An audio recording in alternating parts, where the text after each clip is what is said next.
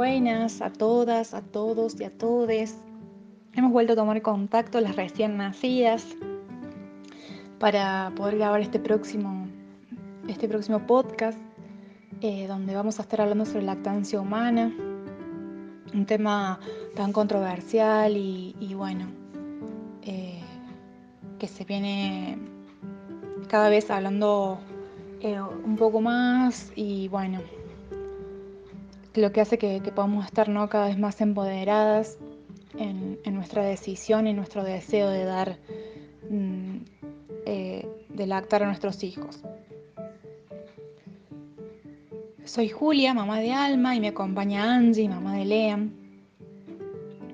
Puedes saber más de nosotros en nuestro primer podcast, eh, que está en Spotify y en IGTV. Y también eh, pueden agregarnos a nuestro Instagram, que es recién.nacidas.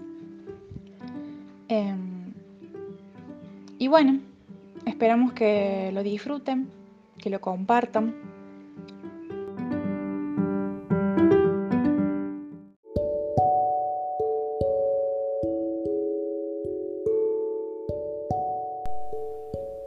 Bueno, el tema que hoy nos convoca es la lactancia o la alimentación de nuestros hijos.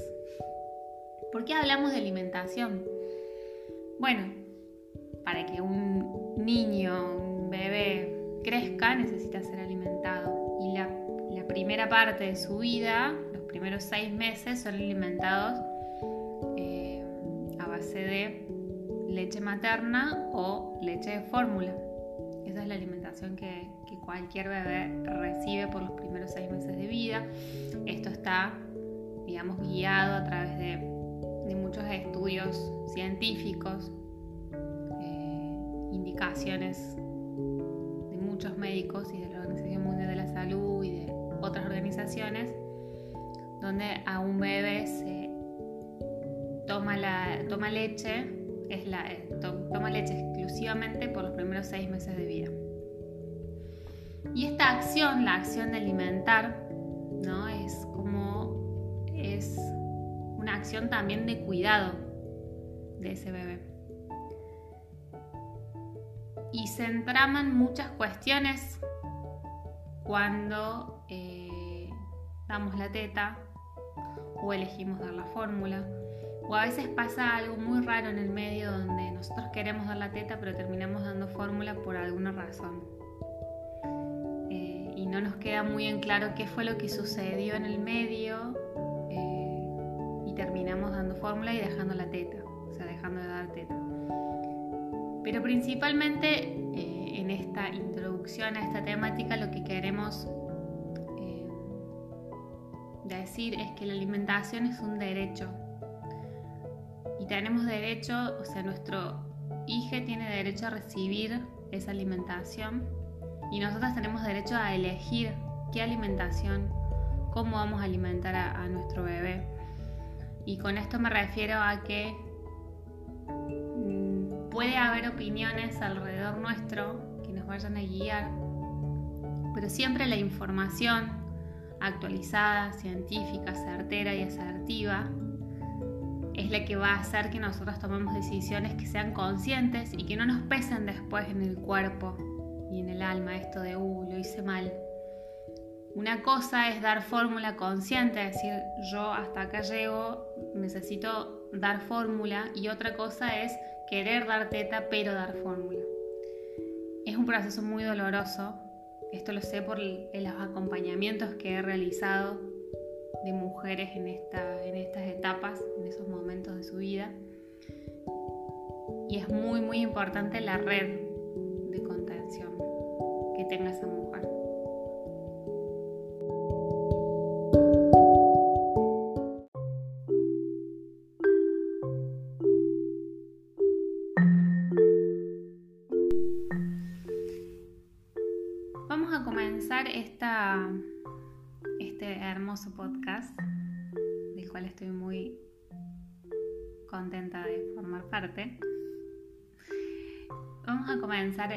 De hoy hablando un poco sobre las expectativas.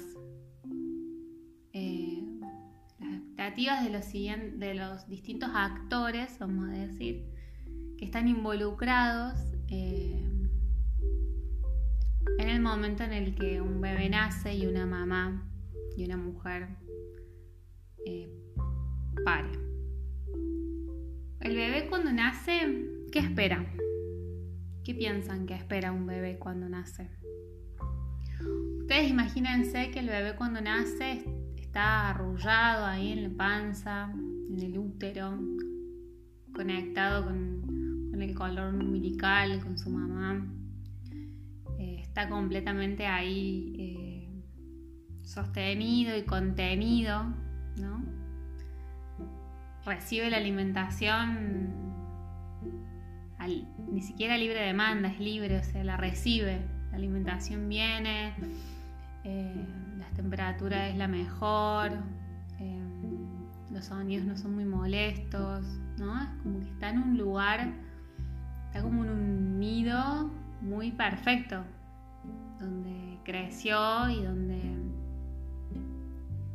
estuvo completamente contenido por, por su mamá. Y al momento de nacer, el momento de nacer es un momento crítico, es un momento de es un momento doloroso, es un momento para todos, ¿no? Para tanto la mujer como para el bebé, es un momento, eh, nada, de, de un lugar de mucho placer, donde no faltaba nada, y salir al mundo donde de repente hay gravedad, donde de repente hay otra temperatura, porque estamos desnudos cuando nacemos, y hay luces si nacemos en una institución, quizás si nacemos en casa es otra cosa. Entonces es como un momento muy, muy intenso y, bebé cuando, cuando sale lo primero que, busca y quiere y necesita, y es válido eso, es a su mamá. Es ser apoyado en el pecho materno y conocerse, los dos necesitan eso, ¿no? también necesita, la mujer también necesita eso, conectarse con su cría que recién sale, que estaba dentro de la panza, es un proceso muy, muy loco. Entonces, él quiere estar ahí, conectado con, con, el latido de su corazón, que es el ritmo que él siempre sintió, y empezar a, a conocer todo lo que es el mundo a través del pecho materno. ¿no? Ese es su lugar, esa es, eso es lo que él espera. Y a medida que las horas y el tiempo y, los días pasan, él lo que espera es la teta. Es como la acción principal que tiene de bienestar. Aparte del sostenimiento, pero siempre tiene que estar conectado con el cuerpo de la, de, o del cuidador tiene que estar sostenido desde ese lugar con, con mucho calor y con sostén, ¿no? Porque un bebé cuando nace es completamente indefenso, es no puede sobrevivir solo. Necesita sí o sí una persona que lo cuide, que lo alimente, que lo vista, que le dé calor. Entonces esa es la, entonces esa es la entonces esa es la expectativa que tiene bebé cuando nace y quiere ser alimentado por, por la teta. La fórmula es introducida por, por múltiples razones y es muy buena en ciertos casos donde es necesaria, ¿no? porque no todos los bebés que nacen tienen a su mamá, por ejemplo. Entonces, eh, es un elemento que tiene su importancia. Pero el bebé cuando, cuando tiene a su mamá disponible, eh, tiene disponible la teta y es eso lo que, lo que él espera tener, digamos. Porque la teta no solamente es eh, alimentación, la teta es esto, es esto de sostener, de dar calor, de contener, del apego, de la confianza, de poder confiar desde ahí, ese lugar, que va a estar bien, que no le va a pasar nada malo.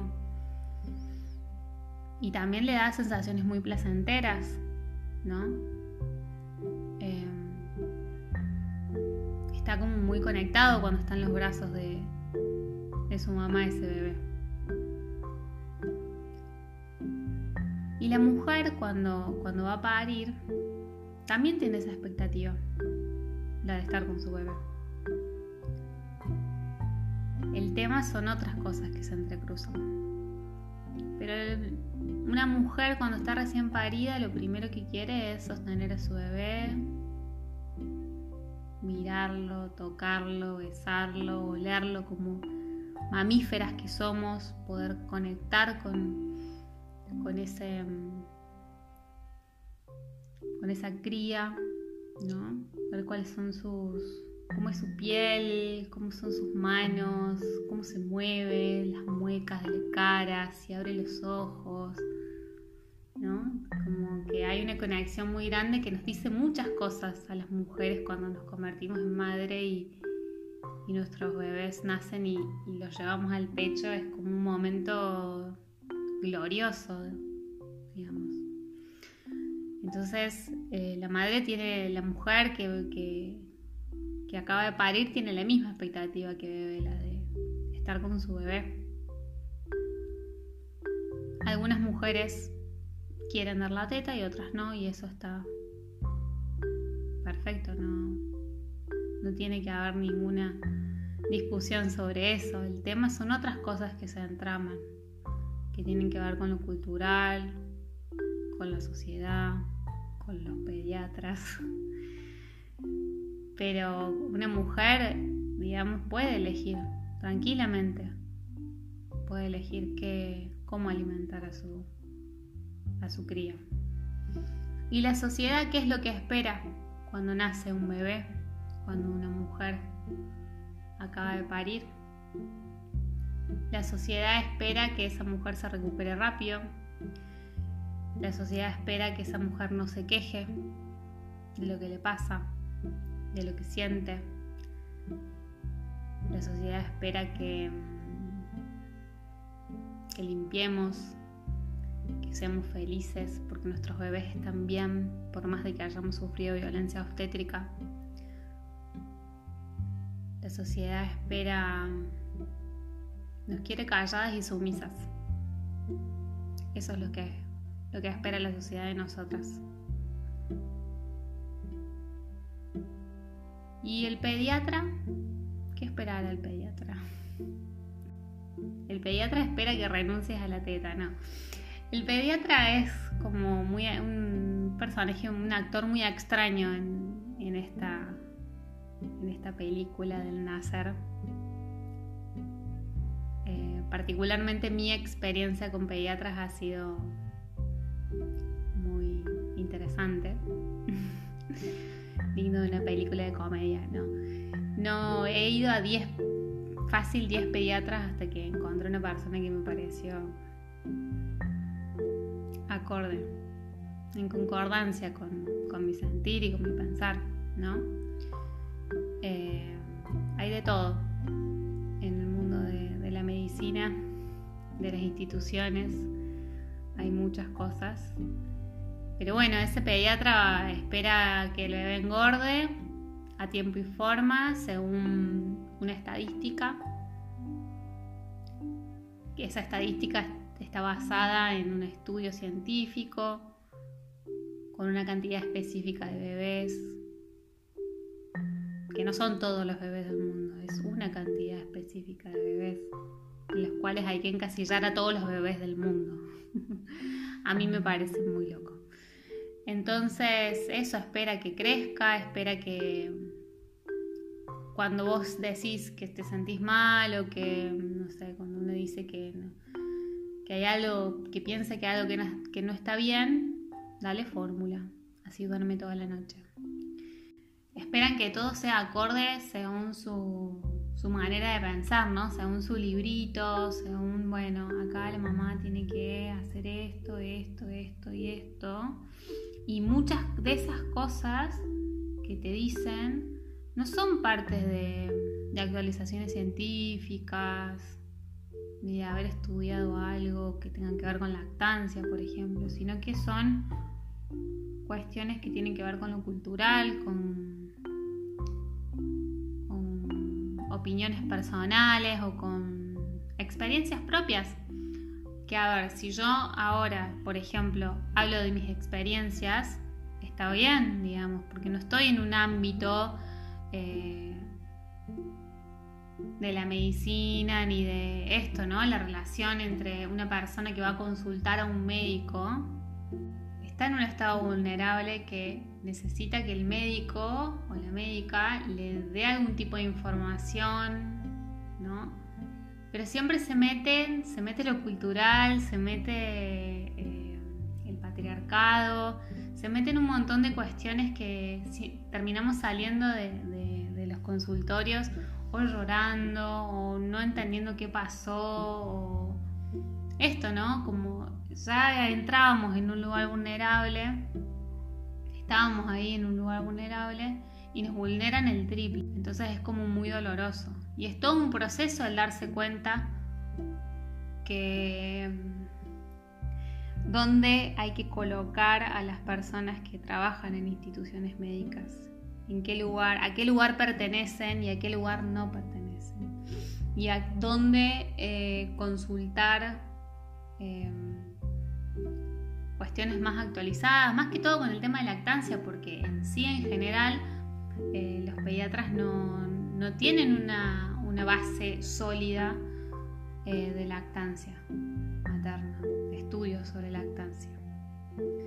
Entonces, hay mucha, mucha desinformación desde ese lugar y además también hay intereses económicos, porque claramente eh, me ha pasado eh, ayudando a, mujeres en esto de, de la lactancia, donde de repente pediatras que nunca pensé que iban a recetar fórmula lo hacen sucesivamente porque no ganaba una mínima de gramos eh, que necesitaba ganar ese bebé. Y eso conlleva toda una cuestión interna que, que nos hace doler muchísimo. Entonces es todo un tema el, de poder eh, lograr un equilibrio con el mundo externo cuando somos, cuando nos convertimos en madres.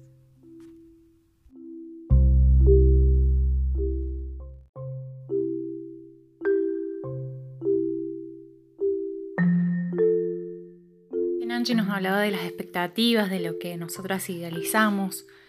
Quizás cuando estamos gestando tenemos una imagen de cómo va a ser eh, cuando demos de lactar a nuestros hijos cuando los alimentemos. Tenemos esas imágenes de propaganda así donde mamá sale feliz y sonriente, el bebé toma unos cuantos minutos y se queda dormido y dejamos al bebé y bueno, podemos seguir haciendo nuestra vida eh, como si nada hubiera pasado. ¿Y qué es lo que pasa realmente? Si hemos parido en hospital, llegamos a casa y empieza a suceder la bajada de leche tenemos nuestros pechos cargados, duros como una piedra. Y tenemos un bebé, un bebito que recién conocemos hace poquito tiempo, el cual eh, tiene todas sus necesidades insatisfechas porque dentro de nuestra panza tenía todo, tenía calor, alimento, contención, amor y se enfrenta a este mundo nuevo y desconocido y eh, va a ser la teta donde va a descargar toda esa necesidad, ¿no?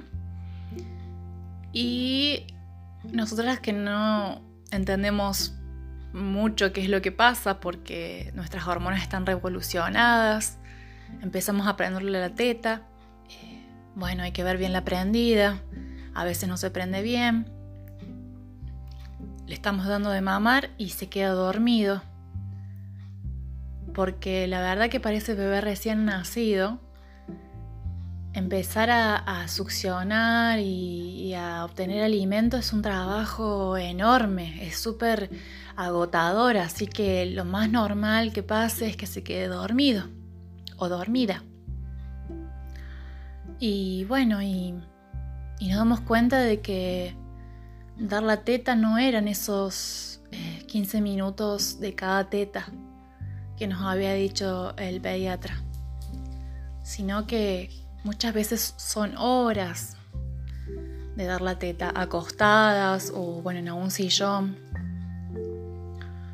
Y bueno, y ahí es cuando a veces eh, me ha pasado con mamá que es acompañado de, eh, bueno, pero no, me dejas, no, no, puedo hacer nada y eh, está todo el día prendido la teta y ya empiezan los comentarios eh, externos de, bueno, pero ¿será que tu leche no es buena y no lo está llenando, por eso toma tanta teta? Y no, mamá, es que la teta es no solamente alimento, sino que va a ser amor, eh, contención, calor, es todo lo que necesita eh, la cría en ese momento. Entonces, bueno, empezamos a, a caer en cuenta de que, de que esa idealización que teníamos eh, se cae y bueno, y entramos en una especie de crisis porque no sabemos si entregarnos, ¿sí? Nuestra intuición nos dice que sí, pero el entorno nos está diciendo que, que no, que son 15 minutos de cada teta y cada 3 horas. Entonces entramos en una una disyuntiva, ¿no? Donde hay lactancias que, que quizá fracasan por esta falta de información eh, que tenemos eh, el entorno, pero sobre todo el entorno médico, ¿no? Que no nos habla de la teta demanda. Entonces, lo que necesitamos, si es un entorno que nos acompañe, que nos apoye en nuestro deseo, siempre hablamos de, eh, del deseo, ¿sí? Hay muchas organizaciones que acompañan a mamás, ¿sí? Eh, como la Liga de la Leche, el Spueri. Em, hay pediatras que están informados, que pueden darnos eh, información, valga la redundancia, y también eh, contención al respecto. Es importante de que, de que nos dejemos llevar por, esa intuición, por ese sexto sentido que, nace apenas nace nuestra cría. Eh, es mucha entrega, sí, pero es sumamente satisfactorio ver cómo, ese bebé eh, crece y se alimenta a través eh, de nosotras. Si realmente es tu deseo, vale la pena, vale la pena. Bueno, y otra cosa de que el entorno tiene que acompañar para que podamos estar tranquilas, podamos estar relajadas, conectando con nuestra cría, para que se pueda generar la oxitoxina, esa hormona que le dicen la hormona del amor, de la calma y el contacto, que se libera cuando estas condiciones son dadas. Em, entonces, y a medida que, nosotros hagamos eso, eh, más leche vamos a producir, porque la oxitoxina es una de las hormonas que ayuda a la, producción de la leche. Entonces, mientras más enamoradas de nuestra cría estemos, más tranquilas estemos, más leche vamos a producir. Por eso hay que tener cuidado cuando generamos adrenalina, sí que es cuando aparece ese miedo, o nos sentimos amenazadas, eso puede hacer que eh, la lactancia se vea afectada. Por eso lo ideal es que el entorno pueda generar un ambiente tranquilo. Por eso las abuelas siempre decían de... me, me, contaba mi mamá de que llegaba apurada de algún lado y no, no, espera un ratito, sentate, quédate tranquilo, toma un vaso de agua y recién ahí le das la teta. ¿sí? Eh, esto de, recuperar ¿no? lo que nuestras abuelas eh, sabían. Bueno, Eh, sabemos que se presentan muchos cambios juntos porque es un reconocerse, un, renacer, es volver eh, a, descubrirse y por eso lo aconsejable es tener este, un entorno que no enjuicie, que no que no emita comentarios no necesarios, que, nos ayude eh, a, poder, eh, a poder establecer esta lactancia y que sea exitosa. Sobre todo que el entorno apoye, acompañe la decisión de la mamá y eh, ya sea, bueno, ayudando en cosas de la casa, eh, cuidando a los hermanitos, si es que, si es que los hubiera. Eh, podemos hablar de la importancia de la tribu, de, de otras mujeres que, bueno, que nos cuenten sus experiencias y que nos apoyen.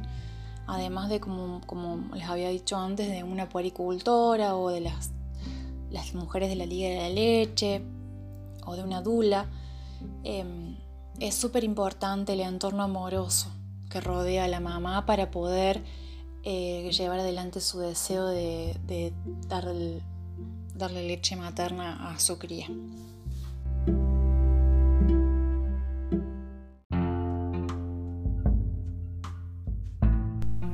Y lo que queríamos transmitir en este podcast sobre la alimentación de nuestros hijos es que es un hecho que, que nos convoca a toda la sociedad, a la sociedad y a las instituciones médicas.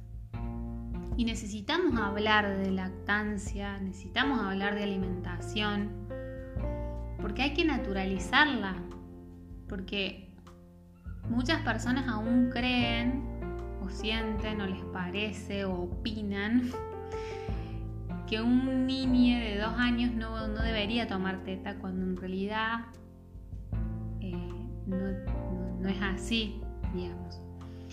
Eh, hay mucho de, de mirar mal, digamos, a las madres que elegimos ese camino.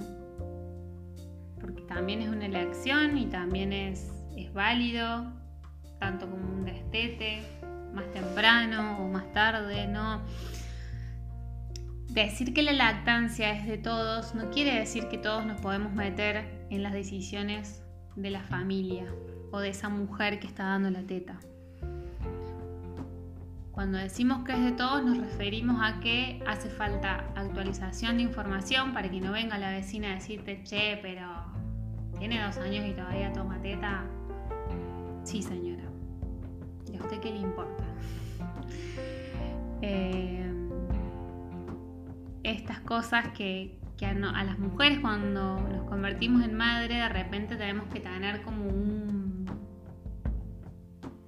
unos paraguas gigantes o unos escudos para no recibir esa información que nos daña profundamente porque desde el momento en el que parimos estamos puérperas y ese puerperio es un proceso muy intenso, eh, muy profundo, de muchísima eh, conexión con cosas que ni sabíamos que existían ahí. Y, y, lo que necesitamos es apoyo, contención y palabras positivas y de aliento, no comentarios que nos dañen. Y además, eh, decir que si tu deseo es dar la teta, es posible que lo hagas Estamos diseñadas para alimentar a nuestros hijos con nuestro cuerpo. De eso no hay ninguna duda. Si vos querés dar la teta y no estás pudiendo por alguna razón, busca la liga de la leche, busca una poricultora o busca un grupo de mamás que sepas que ya eh, que hayan dado la teta o que estén dando la teta.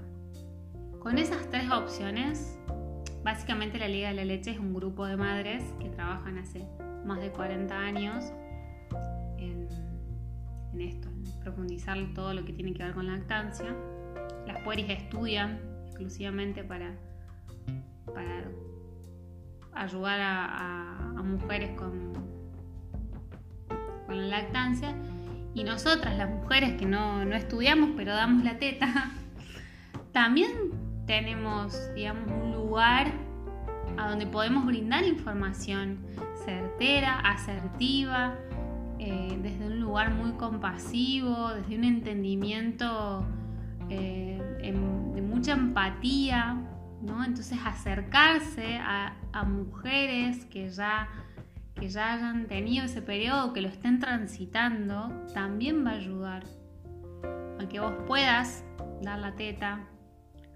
O decidas destetar, también es posible que estés llegando un periodo donde decidas destetar, pero a ver, es muy importante poder tener redes de contención, redes de apoyo. Lamentablemente en estas instancias, en este mundo en el que estamos viviendo ahora, de manera virtual, que en algún momento puede ser presenciales, pero siempre es importante estar en contacto con otras mujeres transitando los mismos procesos. Hay mucha, hay mucha energía muy hermosa de, de, esto, de empatía y de como que uno siente que, está sentada tomando unos mates con unas amigas que te entienden perfectamente todo lo que te está sucediendo. Y, nada, es muy hermoso. Yo, lo transito desde que estoy embarazada y desde que estaba embarazada. Y, lo recomiendo profundamente. Eh, bueno, eso es todo por hoy. Eh, una invitación en el caso de que alguna mujer madre nos esté escuchando y no sepa cómo empezar a generar sus redes de contención, si desea nos puede contactar tranquilamente. Eh, nosotras con, Juli en algún momento hicimos rondas de, mujeres puérperas, fue una experiencia hermosa. Yo actualmente eh, coordino grupos, eh, tribus virtuales por WhatsApp gratuitas. Así que nos pueden contactar. Eh, recién nacidas es nuestro, nuestro Instagram. También nos encuentran en Spotify. Y bueno, muchas gracias por escucharnos. Nos vemos la próxima.